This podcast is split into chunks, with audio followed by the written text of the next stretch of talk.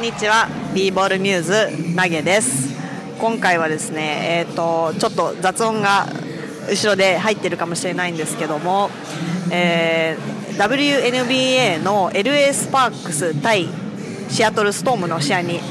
えー、来ています。一緒にあの席を取ってくださったのが達郎さんなんですけどあの1年ちょっと前にあのビーボールミューズのポッドキャストにも出ていただいた達郎さんです。こんにちは。えシーズン1エピソード43でお世話になりました達郎ですけども、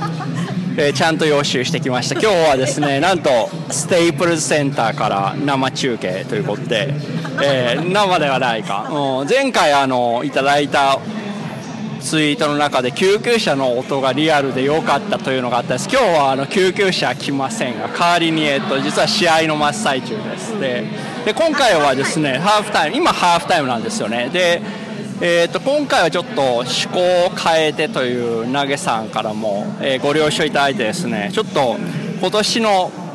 投げさんの夏についてちょっと聞いてみようかなという以前にまずあの今日初めての WNBA なんですよね。はいはい、そうです。あの去年もお誘いいただいたけど、なんか結局、うんね、ストームの試合をお誘いいただいて結局なんかなんだかんだで行けなくって今回もまた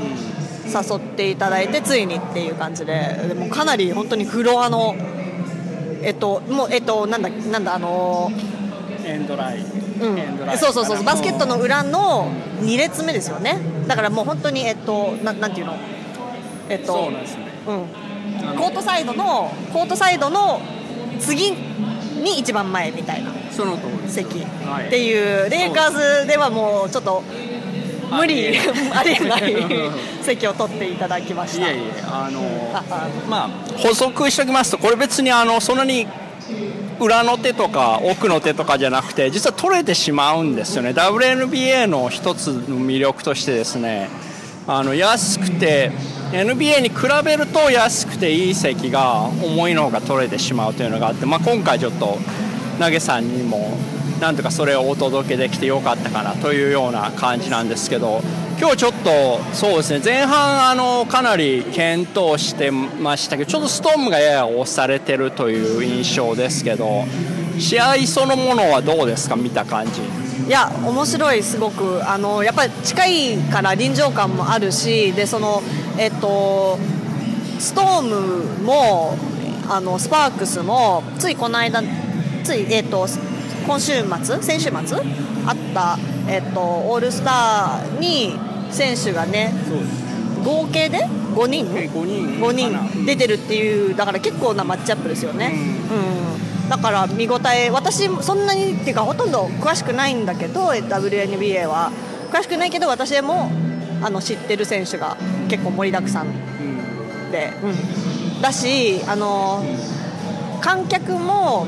まあ、そのレイカーズとかに比べると少ないは少ないけどみんな結構あのすごいねあの応援とかに気合が入ってて、うん、楽しんで。うんうんうんそれでまあ、えー、我々には嬉しいことに渡嘉敷選手が今日は1クォーターから出場してどうですか？渡嘉敷選手は。あのかっこいい、うん、すごいすごい手が高い、うん、本当にその、えっと、ブリアナ・スチュワート選手高いなと思ってたんですけど同じぐらいですよね背がね、うん、並んでも同じぐらい。でえっと頑張ってます、うんそうですディフェンス頑張ってる感じですよね。まあ、内容的にやっぱりねあの途中で20対3のランをスパークスが出したあたりでちょっとね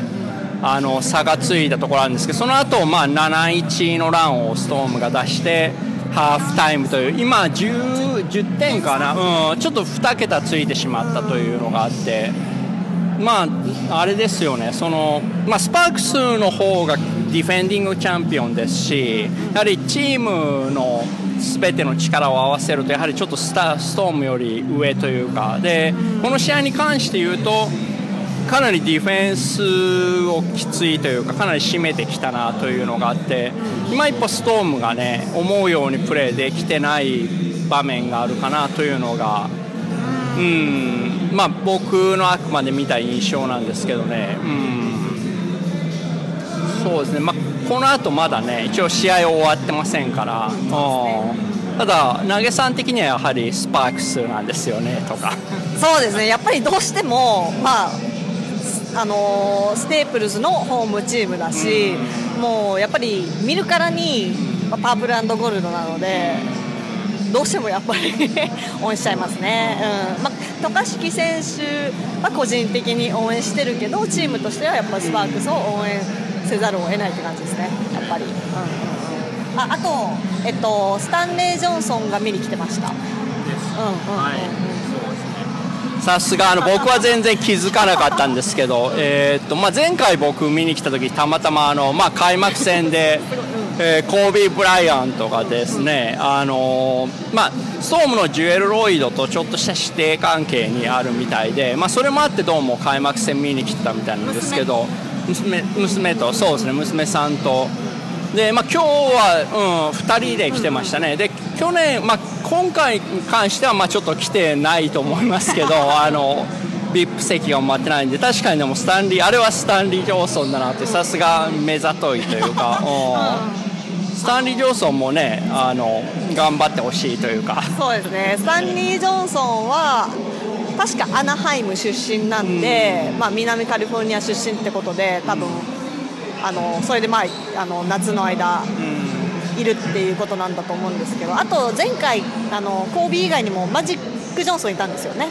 そうですね。マジック・ジョンソンはあの、まあ、ご存知の方もいると思うんですけどスパークスの球団のオーナーですから、まあ、やはり開幕戦来たなというか、まあそね、うん、それはそうですけどね、まあ、まあでもマジックがいてコービーがいるというあの試合ももちろんなかなか良かった、まあ、結果的にはスパークス、まあ、開幕戦勝ってでそれでまあホームでずっと強い状態が続いたんですけど、まあ、この間オールスターズのオールスターの前に、えー、シカゴスカイにあれも2点差とか最後決められて負けたみたいなすごい接戦だったみたいなんですよね。で、まあ、ホームでやっぱり圧倒的な強さをね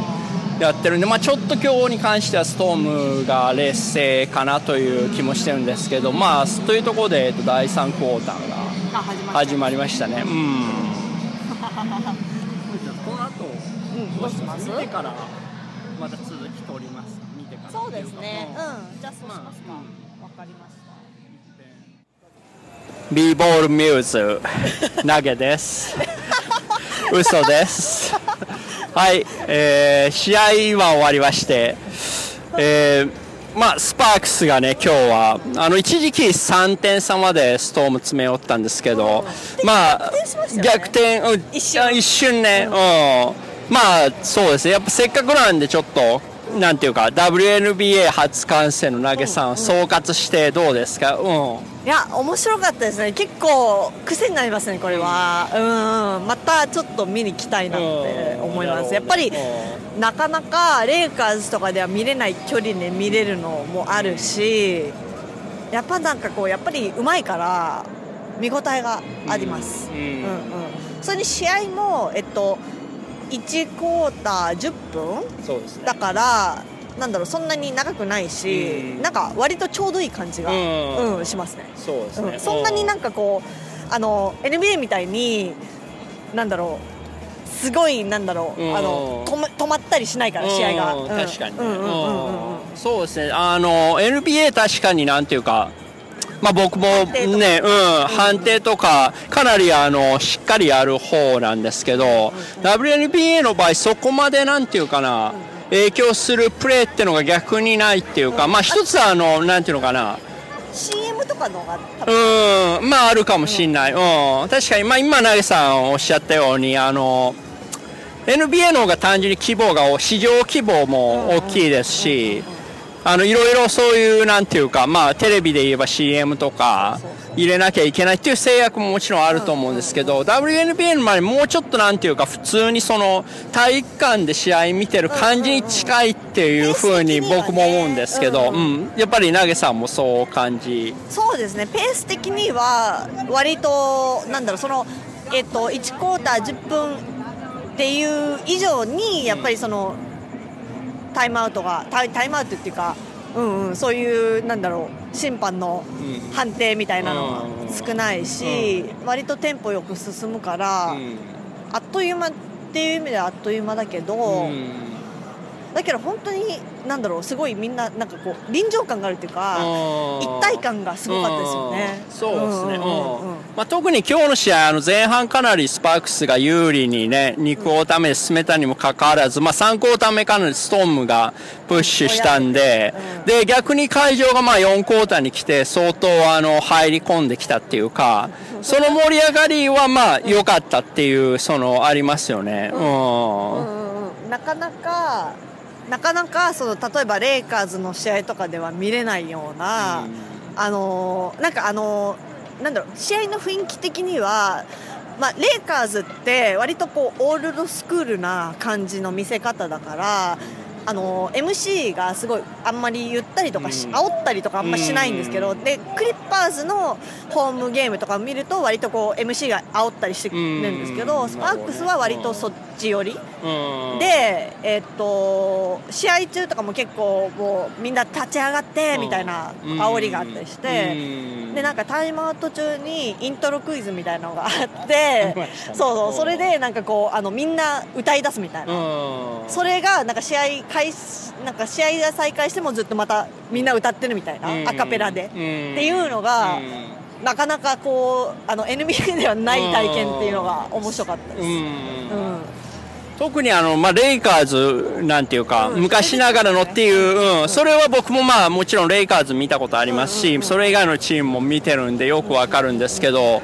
こっちの方がそのまあ一つはあの親子連れっていうのがかなり重要な客層なんですよね、WNBA の場合。だからおその子供たちももちろん楽しめなきゃいけないし。あのお父さんお母さんを楽しませるっていうような意味でもかなり MC の役割が実は結構大きいなっていう、うん、うん、なんかみんなみんなすごい楽しんでるって感じでしたね、うん。うん。だからその試合前とかも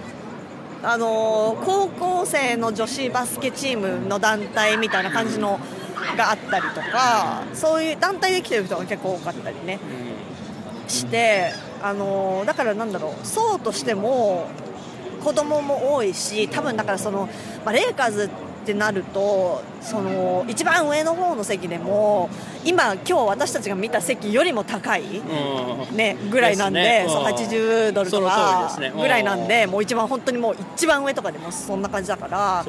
今回そのフロアで見たの、うん。まあまあ50ドルそうですね。ぐらいだったんで、だからもうだいぶなんだろうあのそういう意味では本当にいろんな層が見れるっていう、ううん意味では本当にあのあのなかなかなんだろうこれは夏にもし LA に来たら、こう見た見たら絶対そうね。得,、うん。得だと思います。そうですね、んうんうんうん。うん。まあ、今日はあの渡嘉敷選手がねかなりあのプレー時間もらって、うんうんうんで渡嘉敷選手が出場してる間プラス4っていうデータもあったみたいでかなりまあ実際あのスタッツの上でもなんていうのかな爆発ではないんですけれどもかなり貢献してたっていう、うん、リバウンドもありましたし。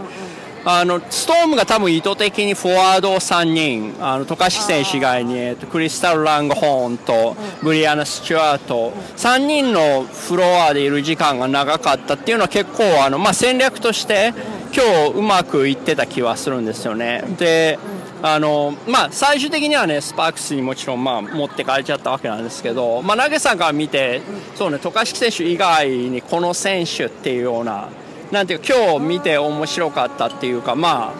あなんていうのかな。ありますかね、ええ。あのーやっぱり、まあ、エースのパーカーかあるいは、あの去年のファイナル NBA のエネカあたりですかね、うんうん。そうですね。やっぱりキャンディス・パーカーは見れたのが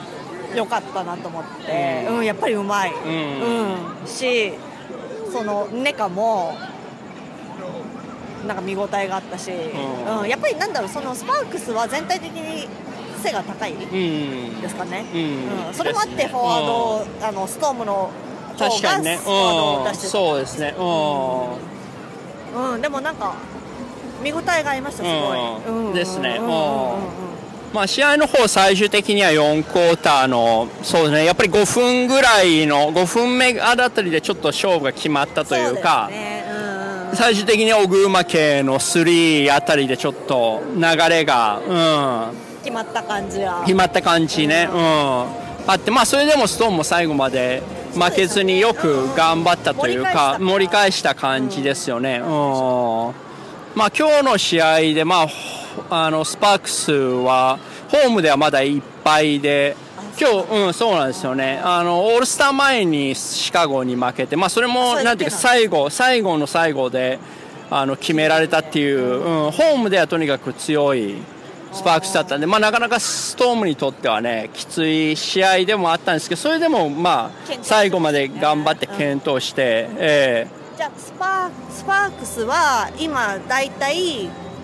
5割ぐらいってことですか？あえっ、と、スパークスはもうちょっといってる、もうちょっといってる。シアトル、まあ、シアトルがちょっと今5割切ってる、2試合か、うん、3試合ぐらいで、スパークスに関しては、あの、いまだに、まあ、今、ミネソタリンクスがね、一応1位で、まだまあ優位はあると思うんですけど、やはり今年もファイナルはその2チーム。あ。になる可能性が高いんじゃないかなっていうのが僕の見た感じで、あの、まあ、WNB の場合フォーマットが違って、あの、東西関係なく8チームっていう感じなんです。去年から変わったんですよね。で、去年のまあ、ファイナル対決がミネソタとロサンゼルスだったんで、で、今年はまあ、リンクス、ミネソタリンクスの方もかなりやっぱり、去年ファイナルで負けてしまったんで、スパークスに、モチベーション上がって、それってベベストオブファイええイブ？えーとですね、えーと、三戦戦勝3戦かな、ファイナルは。ひょっとしたら5戦だったかもしれない。うん。ちょっとね、あの、今手元にないんでわかんないですけど、WNBA のファイナル、あの、プレーオフフォーマット去年変わって、まあ、東西関係なく8チーム。まあでもさうん。その最近の、うんなんだろうこう NBA のオフシーズンの動き見ると、うん。NBA もそうした方がいいんじゃないかみたいなのありますようん。ね。なるほどね、うん。ええ。まあ、実際そういう案がね NBA のチームのオーナーや GM から実際出てて、まあ、こうオフの動き見ても、うん。うん。全くその通りですね、まあ、現在でもあの、まあ、あの言わずものがカーメロ・アンソニーがどこにトレードされるかっていう話で、結構ねうんすいません。いけてます。はい、大丈夫ですか、ええあのまあ、西ににニックスからロケッツに行くんじゃないかっていう話も、まあ、私も聞いてますけどね、え。えまあ、そうなってくるとっていうところで、まあ、ちょっと話はレイカーズの方にだんだん持はいはいはい。ってきて、まあ、今年なかなかプレーオフ面白い動きがあって、投げさんもね、サマーリーグから帰ってらして、あのまあ、期待の新人ロンゾボール、ロンゾボール。ええ。うんこの間。おええ親父さんのラバーボールに、えー と6時間。そう。すごいですね、うん。ちょっとそこら辺の話を伺いたいなと思ったり、ええ。そうですね、えっ、と、日曜日に、えっと、土曜日にドゥルーリーグを見に行って、うん。で日曜日も見に行こうと思ってたんですけど、うんなんか多分来週からかなんかプレーオフかなんかでドゥルーリーグ自体が、うん。で、まあ、大体この時期になるとドゥルーリーグは結構 NBA の選手が出たりしてるんですけど、あのー行くつもり満々だったんですけど、あのーたまたまツイッター見た時にあのロンゾボールがなんかサイン会やるみたいな、うんあってじゃあちょっとこれはちょっと結構急になんか告知出ましたよね、あれなんか僕そうそうそうもどっかで見た時なんかもうほとんど前日ぐらいだった記憶があるそんですけど。うそうそう。なんかそうそうそう。だから本当に結構前の晩に知ったぐらいの感じで。でまあそのインえっとその前の年にイングラム見に行って、でその前はディアンジェロ見に行ったんですけど、うんだから、まあ、なるほどね。3年連続3年連続ね。ルーキうんルーーキーをね。そうそうそう見に行行くみたいな感じだったんですけど、うん。でもちょっとじゃあうーんまあでも見に行くかみたいになって、うん。あの行って結局なんだろうあの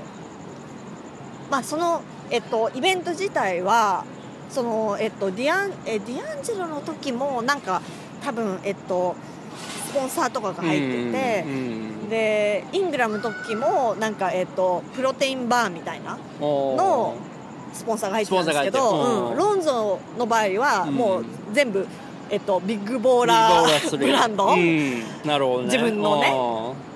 が主催って感じでだからスポンサー他に入れてない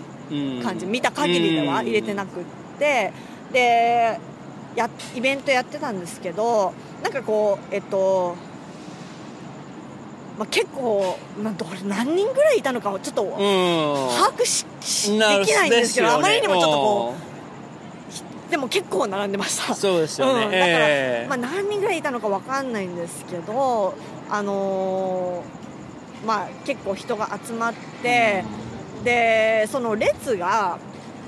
最初割と動いてたのが、うん、途中結構なんかこ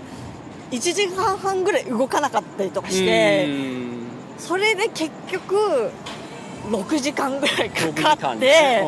やっとあのロンゾに会えたんですけども、まあ、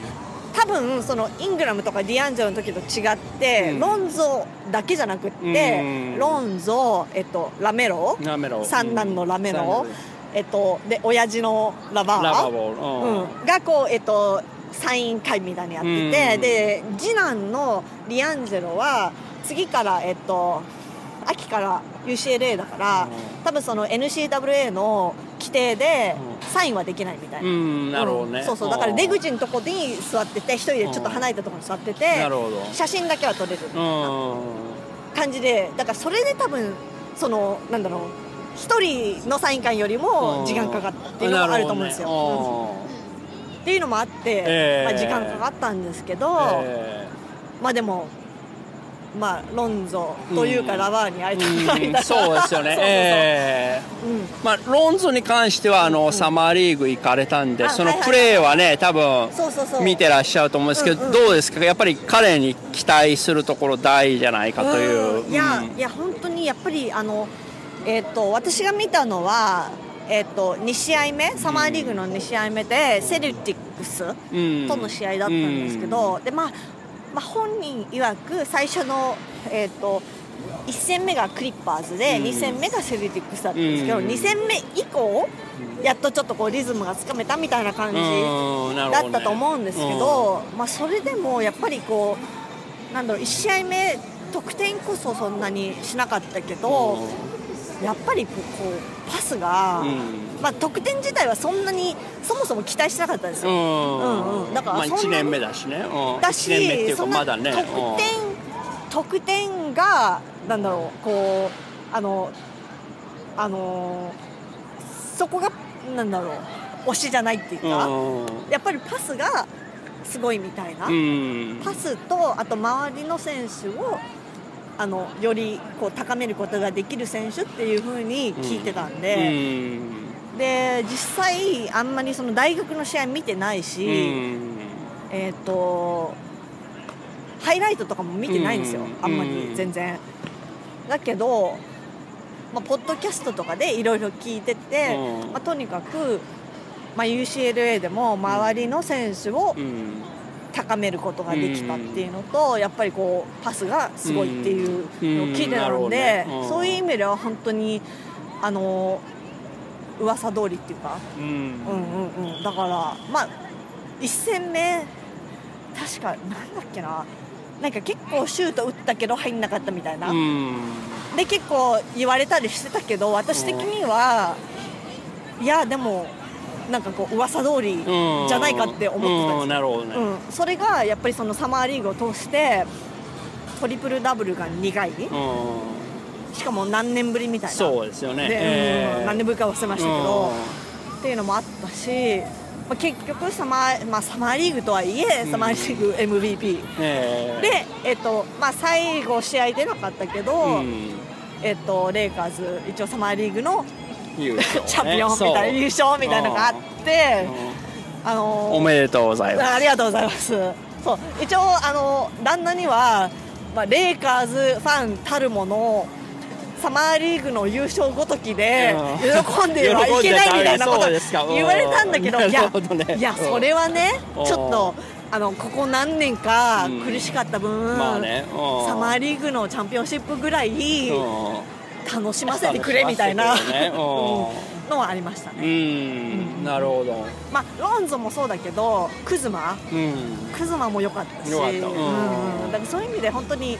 楽しみですね。うん。なるほどね。うんうんだからまあなんだろう。来季の記録あのレコード的には、まああのやっと30勝超えるかなみたいな、うん。っていう期待はあるけど、うん。35勝いくかいかないかぐらいだと思うんですよ多分、うん。多分ね、なるほどね。うん。うん。私の予想的には。だからだから前、えっと、去年が去年っていうか今年が27勝うん。7 27 6うん。7でがそこら辺ですよね。うんそこらうん。辺それでもあじゃあ26かな。でその前が17とかだから、うん。それでもまあや割とこう、うん。飛躍した。飛躍しましたそうそうそう。だからって35いったとしてもうん。だからプラス8勝とかだから、まあそれぐらいうんじゃないかなと思ってるんですけど、それでもねあのちょっと上向きなだけうん。今までこうだあの下降気味だっただけに上向いてるのはうあのもう嬉しい。ん嬉しい。うん。ってっていうのはあります、うん。まあやっぱりオフにもねちょっとその投げさん的には残念な動きもあって、まあねまさかね、うん。っていうのもあったと思うんですけど、ただまあやっぱりあの逆に言うと、まあ、その去年のシーズンからまあいろいろあったじゃないですか。だからそこら辺の今年はどういうチームに作るかっていうのはなんかかなり明確になんていうか見えててなおかつなんていうのかな。去年の今ぐらいの時点を考えるとまだちょっとよくわかんない部分っていうかまあ方向性はあったけど果たしてこれでいいのかみたいな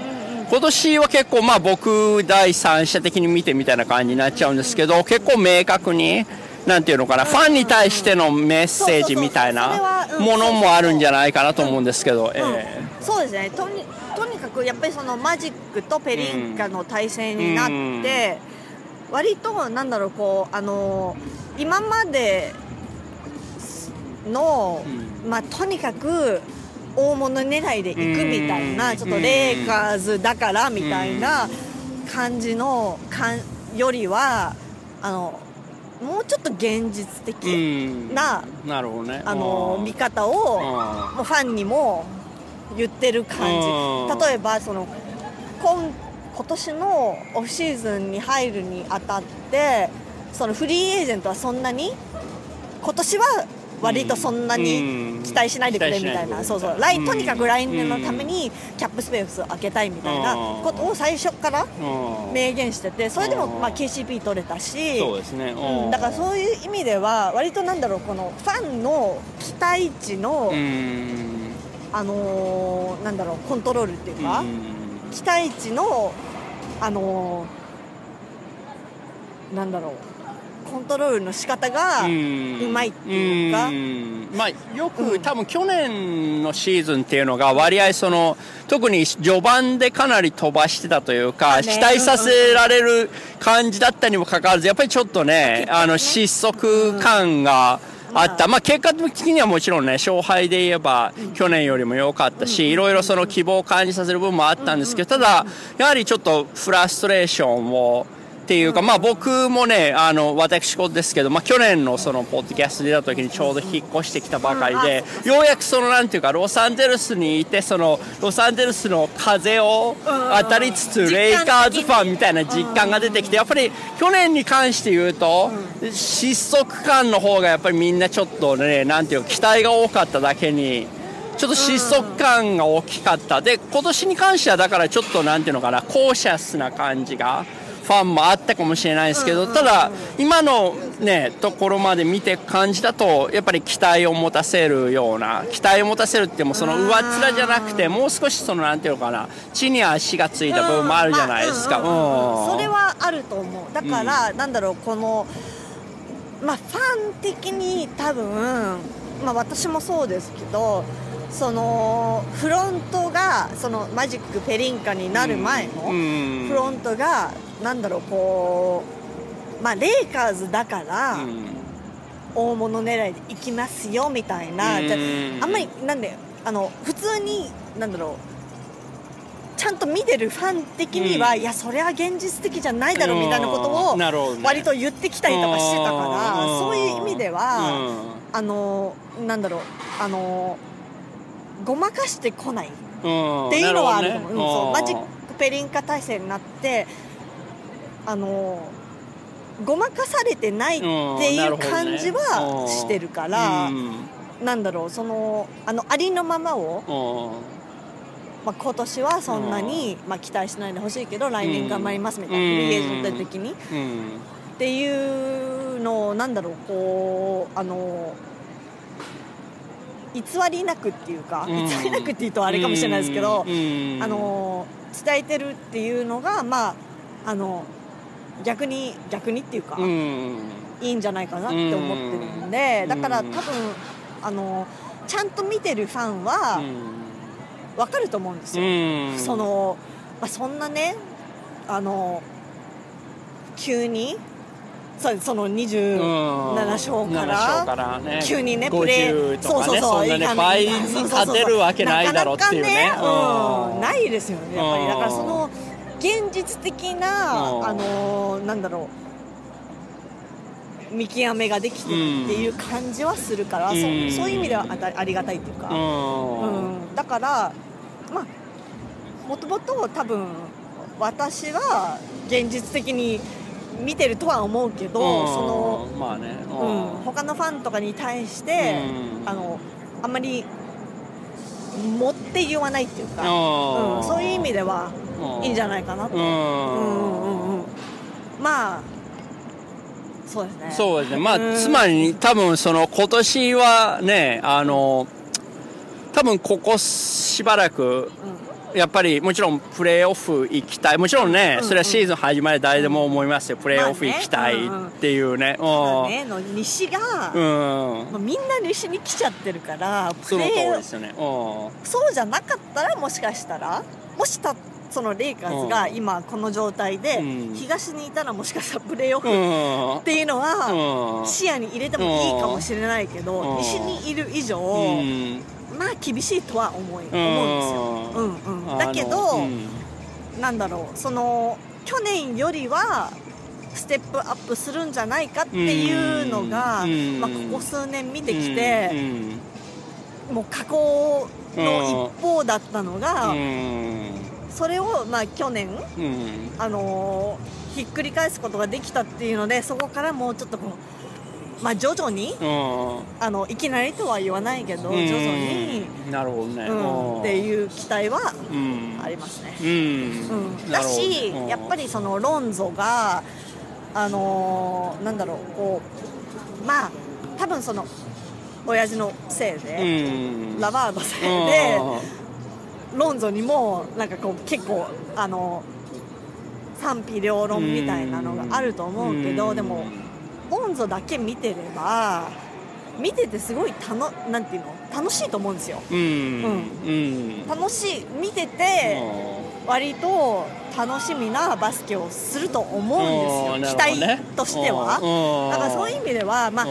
勝ちにつながるかどうかに限らず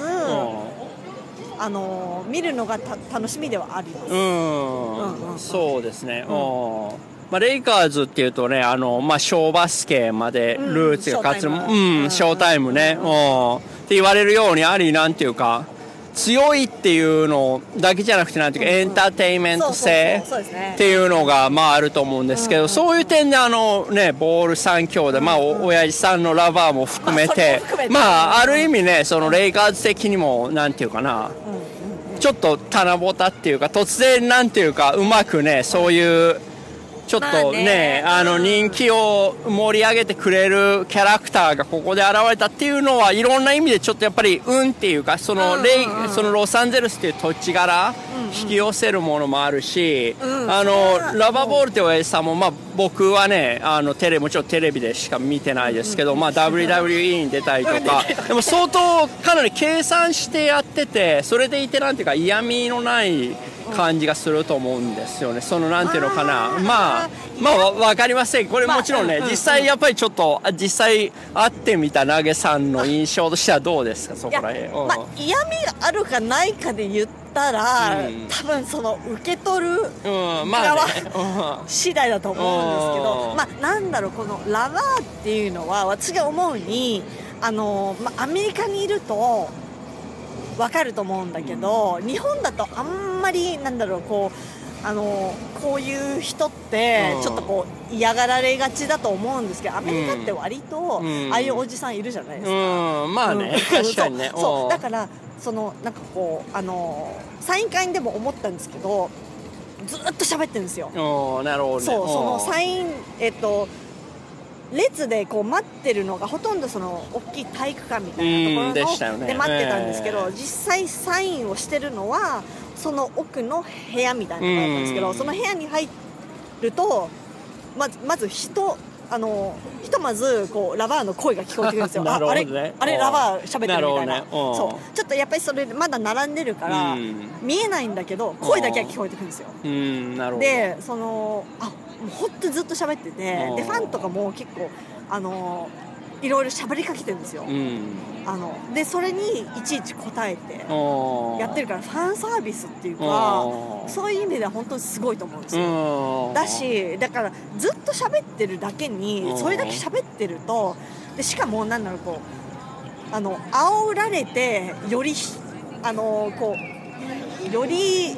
パワーを増すみたいな、えっと性格だから、それでちょっと煽られすぎて喋ってるうちに、なんだろう失言とかもあるとは思うんですよ、うんうん。まあね。だから多分メディアに取り上げられてるのとかって割とありますよね。そうだからそれだけ喋ってればばこう切り取ればちょっとちょっと問題発言とかもあるわけですよ、まあね、うん、そういう意味ではハラハラするんですけどだけどまあなんだろう普通にああいうおじさんいるなみたいな、うん確かにね。そうそうそう。だからなんだろう多分、まあ、一部の特にまあ日本の方とかだうん。とちょっと受け付けないとかはあるかもしれないんですけどまあ面白がればうん。それなりにと思うしうん。あとねあのまあ希望も半分あるんですけど、まあ、レイカーズのシーズン始まったら、うん。ラバーは、まあ、そこまで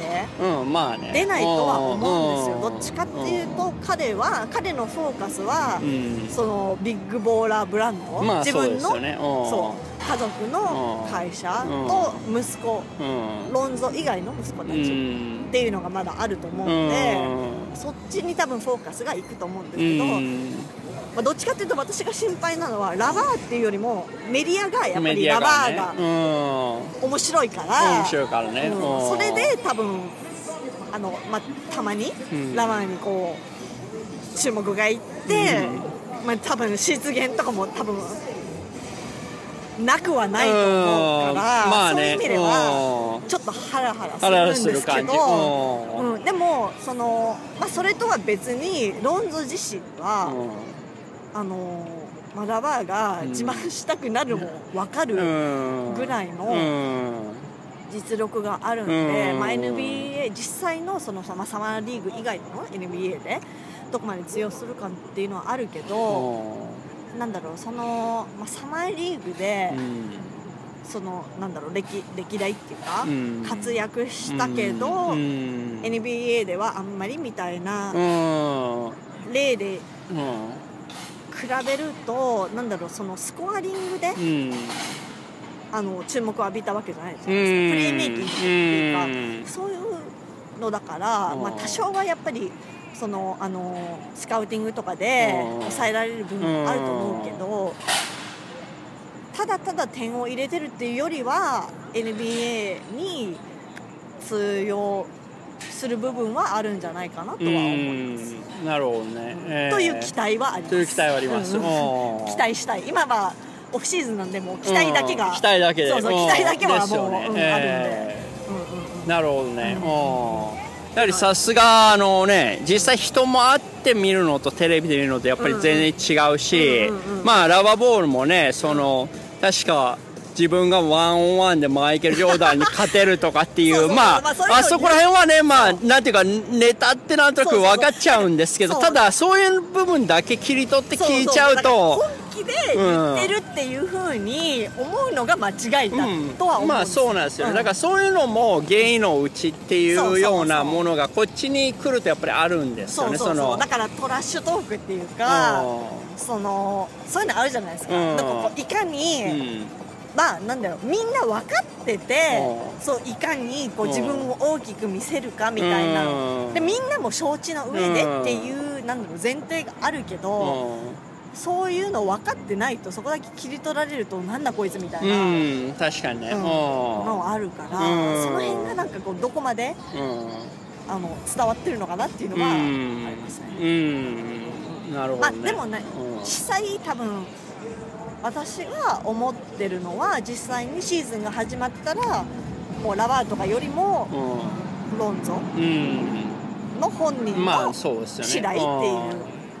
う感じだとは思うんで、うんうんうん、まあなんていうか見方変えると今の時点ではまだなんていうか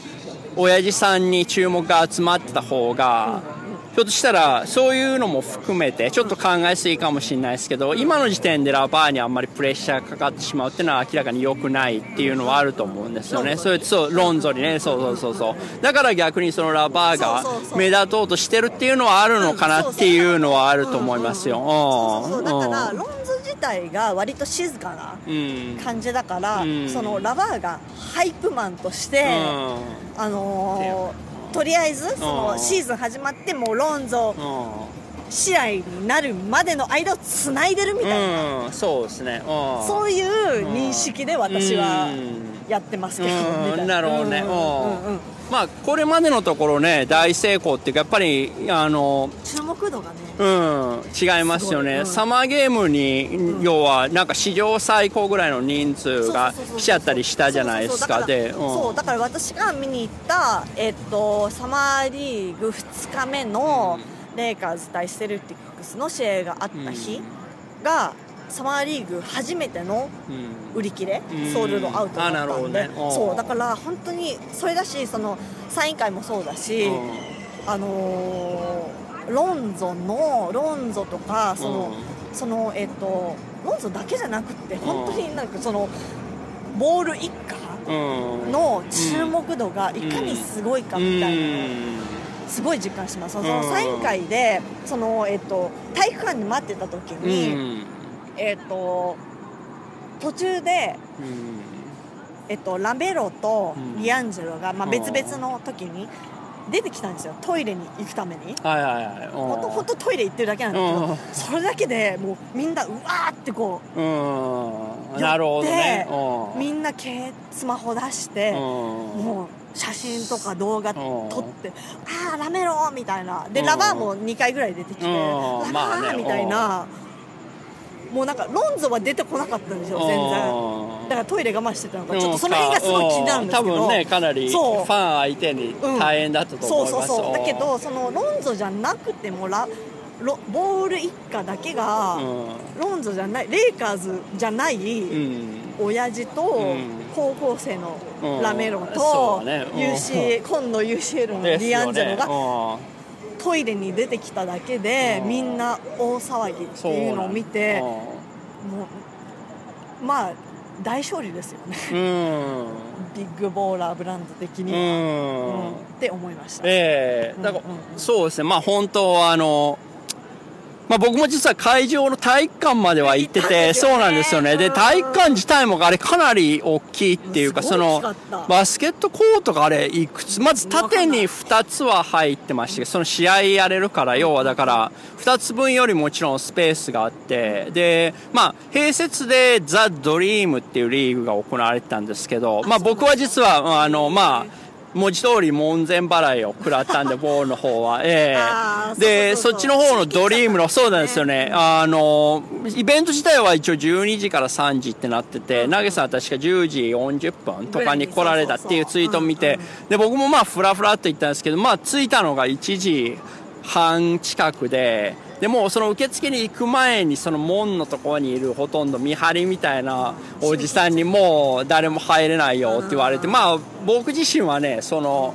なんていうのかなまあ運が良ければっていう程度に考えたんでそれがっかり感はなかったんですけどで実際その、まあ、ザ・ドリームザ・ドリーム僕自身まあ本当はちょっと勉強不足で調べたんですけどおそらく17歳ぐらいのあのこ大体高校生ぐらいのあのクラブチームのリーグっていうことらしくてでカリフォルニアだけじゃなくて僕の知ってるか調べた限りあのオレゴンとかワシントン州シアトルの、うん、あとそうシアトルのチームもありましたし、ハワイのチームとかも来ててで、まあ、僕が見たところ、まあ、男子も女子もあってえー、で、まあ、僕ちょっとどっちかというとじゃ女子の方に、あの側にいたんで,、で見た感じあの、まあ、ちょっとやっぱり差があるっていうか僕が見てたところ例えばオレゴンのチームちょっとチーム名忘れましたけど、まあ、かなりあのあこれは強いっていうかちゃんと分かってプレーしてるなっていうのがあってまあ差が結構、うん、差があって、まあ、あと身長差もねあの、まあ、今日まあ、たまたま WNBA 見ましたけど、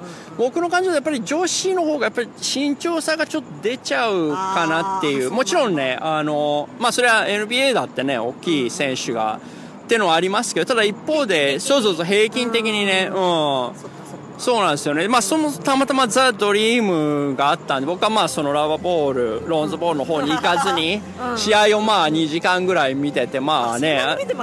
結構2時間ぐらい経ったんですよね。まああの投げさんがね本当にあの6時間に比べればもう その間に自分が何をしてたかって考えるともう本当にあの投げさんの熱意にはねいやもうでもっていう感じなんですけど、うん、手前で、うんあとなんだろうこうあの列がこうジグザグに行ってて、もう本当に最後の一列みたいなところでしばらく動かなくなったんですよ。だからまあそこまで来たらもうなんか待つしかないじゃないですかそう。気づいたら6時間経ってたみたいな。だけどその体育館がなんだろうあの天井のなんか空調みたいなのあったけど、エアコンはなかったじゃないですか、うん、そうね、うん、ちょっと暑かった、ね、そう暑かったし人が多くてだからなんだろうこう息苦しいみたいなのもあって、あ結局あの帰ったらもう暑くて もうと思いますよ、そうだから翌日も結構ぐったりしてましたね、うん、あえ。ー、暑さに結構やられて、ね、あれ日曜日だからまあ一応昨日なんとか回復されたって感じです今日火曜日なんですけどね、えー、今日やっとちょっと、うん、みたいな感じ、うん、感じでしたね。そうですね。まあ一応その場にいた人間の視点からするとバスケットコート縦に2.5個ぐらいの列が、うんすごい2周ぐらいしてたんじゃない、とにかくあの、まあ、そうそうそう、列だけで、だから僕が入った途端もうなんていうか、ああ、これはすごい並んでるなっていうか、もうこれじゃ入れないなっていうのがね。そうそう、だから私が、その、えっと、サイン、実際サイン会をしてる部屋のエリアに入った時点でまだ、結構並んでたから、でもその、えっと、並んでる分はみんな、ちゃんとやるみたいな言ってたんで、多分、まあね、何時までやってたんだろうってだから私が帰った時点で4時半過ぎだったんで多分6時ぐらいまでやってたんじゃないですかね。だってイベントだって3時っていう話だったからね。もう全然だって3時でまだ投げさ 終わってないんだそうだからロン走っていうかボール一家自体も多分6時間ぐらいは、最低6時間はいたんじゃないかな。uh, sure. Yeah you can I can do that. Okay. yeah.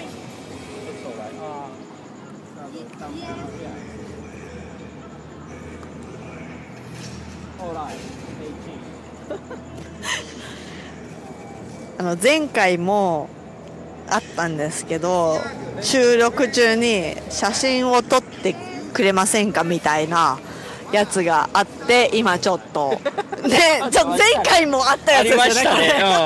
まあ、外であの録音してるとなぜか写真を頼まれるっていうね。何の写真を撮ろうとしたんですか？多分あのまあそうね見た感じ要は今ぼ私たちどこにいるかというとステープルセンターの向かいなんですけど。マイクロソフトそうでマイクロソフトスクエア。うん。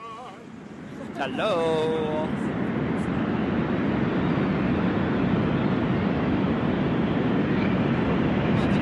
ここら辺に来ると現れちゃうのかなみたいな、うん、まあそんなことも含めて、えっとまあ、今日はあの私が勝手にちょっとマイクを ね。取って、うん。初のあ初というか、まあ、成り行き的にですね、まあ、司会というまでもなくちょっとラゲさんにこの夏のなんていうかまあいろいろあったんでね、まあ、今日の試合もそうですし、えーサマーリーグ行かれたりねあの、まあ、ボール一家の話もあったと思うんですけど、なかなか夏でも盛り上がれるっていうのはなかなか今年はいいんじゃないかな、まあ、去年は去年でねいろいろもちろんリーグ全体で選手の動きがありましたけど、今年は今年でもう結構もちろん大物が動いてる数で言えばかなり動いてますしまた今の今もなんかいろいろくすぶってるものがあるんですよね。だから今の時点でまだちょっとどのチームがねうんなんとも言えないっていうのがあってこれなかなかあのね、次の2017、18シーズンはいろいろなんていうか、レイカーズだけじゃなくて、面白くなりそうだなっていう気はしてるんですよね。うん。そうですまあ、まあ、レイカーズ的には、まあ、ほぼ、まあえっと、もう一人、まあえっと、マジックが言うにはもう一人ベテランポイントガードが欲しいみたいなのを言ってますけど、まあ、それ以外は割ともう決まってると思うんですよ、だけど他のチームなんだろうその、えっと、今一番、えっと、多分気になってるのがカイリー・アービングと。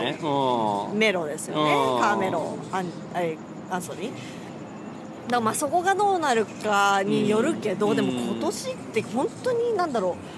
あのクリス・ポールも動いたし、そうですね。うん。ね。LA 界隈でも、まあもう一方の LA のチームもね、うんかなりあの、リセットに近いものがだかぱりありますらそうそうだからシーズン開幕の時点で、うん。一体どうなってるのかっていうのがまだ分かんないっていうのが、え結構なんだろう。ーありますよね。うん。うん。結構なんだろう。ちょっとここ数年でも割とちょっと異常っていうか、うん。異質うん、異質なオフなんじゃないかなとは思います、ですよね、うん。あれ、レイカーズに来るのかなと思って、知らないうちにオクラホマに行った選手とかも いますけどね。いましたからね、うん。うんまあまあでも、まあ、どうなるのかなってう。ん、まあ、なんていうか、戦力がね、分散するっていう意味では、まあもちろんちょっと西に偏ってるっていうのはもちろんありますけど、ねただちょっと現状、ちょっとしょうがないっていうか、まあ、成功到底っていう傾向自体は10年ぐらいも、それこそ僕が NBA なんか見始めた頃からもあることはあるんで、僕からするとまあ、ちょっと今更感っていうか、ただまあちょっといろいろあって、まあ去年のね、大きな動きで、なんていうか、まあ結果的にあの、まあどのチームが優勝したかもちろんね、もう皆さんご存知だと思うんですけど、まああれもやっぱり大きなものだったと思うし、まあね。えだから本当にそのアービングがどう動くかによっうん。て東のうん、ねそうなんですよね。感じも変わっってくると思うしうんだからまあまだまだちょっとこう分かんないですようね。ん。だから。まあまあまあその、えっと、フリーエージェンシーとかトレードの動きもあるけど、やっぱりそのなんだろう、まあ、その今日見た WNBA もあるしデュルーリーグもあるし、えーとまあ、サマーリーグ終わっちゃいましたけど、のもあって割となんだろうこう何年か前に比べると、うん。オフシーズンが割となんだろう、うん。楽しめるっていう。のはありますよね。ありますね。うん。うんだから多分一なんだろううーんどっちかっていうと9月あたりが一番静かなのかもしれないですね。うん。うん。うんうんっていうのはあるかもしれないけどもまだまだ7月まあもうすぐもう8すぐもう8月ですけど割となんだろう気が抜けないっていうのはうありますね。ん、まだ動くチームもかなりありそう。ですよね。だしね、うん。えっと、ドゥルーリーグも、えっと、今回ねうん。達郎さん見たことないっていうんで見たことないですけど、うん、ぜひ今年。そうですね、うん。うん。だし、えっと、8月2日でもうそうえっと来週？そう。来週か。ちょっとね来週で急な話なんであの来週だってうん気づいてなかったんですけどうん。に、えっと、ジャマル・クロフォードが主催してるのかわかんないですけど、まあ、うん。まあ中心的にやってうるん。シアトルプロアマリーグがドゥルーリーグと対戦するっていう確か去年、ん。なんかこう対戦しようって言って実現がなかなかしなかったのかな。で今年やろうみたいな感じで、うん。なるほどね。えっと、とりあえずそのシアトルプロアマリーグが LA に来るっていうのが8月2日にあるんでちょっとそれを見に行きたいなと思ってるんですけどね。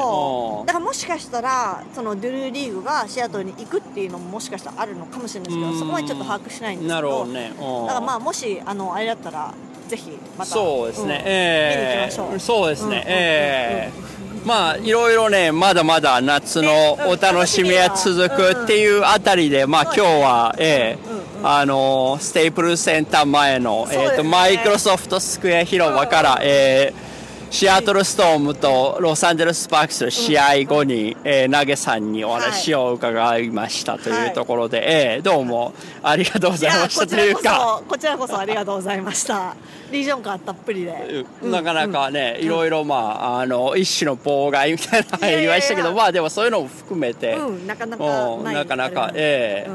うん。なったんですええうん。ありがとうございました。はい、いえいえこちらこそ、あのえっと G リーグ？今期から G リーあグ G リーグね。うん。おもう見に行きましょう G リーグぜそうですね、うんうんうん。えー今年からサウスベイひそうレイカーズですよね。しかもうん新しい施設に移るんでそれをすごい見たいんでなるほどなるほど。ぜひ見に行きましょう。ですね。ええうんうん。うんわ、かりました。はい、はい。じゃあどうもというところではい、じゃあ今日は皆さんありがとうございまましたどうも。はい